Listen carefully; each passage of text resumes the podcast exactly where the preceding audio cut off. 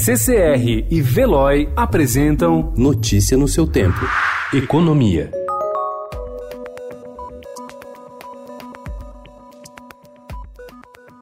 Depois de 10 dias de férias nos Estados Unidos, o ministro da Economia Paulo Guedes desembarcou ontem em Brasília, dizendo que vai retomar a agenda de reformas. Segundo ele, a proposta para a área administrativa, cujo envio ao Congresso foi sustado pelo presidente Jair Bolsonaro no final de 2019, deverá ser encaminhada à Câmara entre o final deste mês e o início de fevereiro. Em relação à reforma tributária, a ideia é apresentar o projeto de forma quase simultânea ao da administrativa, pois já haveria acerto para ser analisado por comissão mista do Congresso.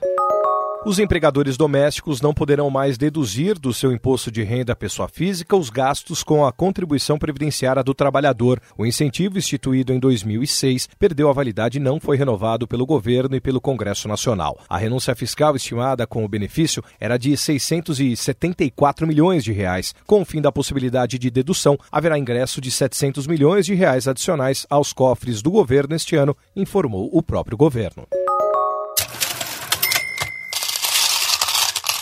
Os funcionários da Casa da Moeda do Brasil, estatal responsável pela fabricação de notas e moedas de real, dos passaportes emitidos pela Polícia Federal e de selos postais e fiscais, estão parados desde sexta-feira. A estatal foi incluída no programa de privatizações do governo federal, perdeu o monopólio de produção em território nacional e o Sindicato dos Empregados está no meio das negociações do novo acordo trabalhista com a diretoria. O Banco Central, principal cliente da Casa da Moeda, informou que está ciente da paralisação e mantém estoques de segurança de cédulas e moedas de metal.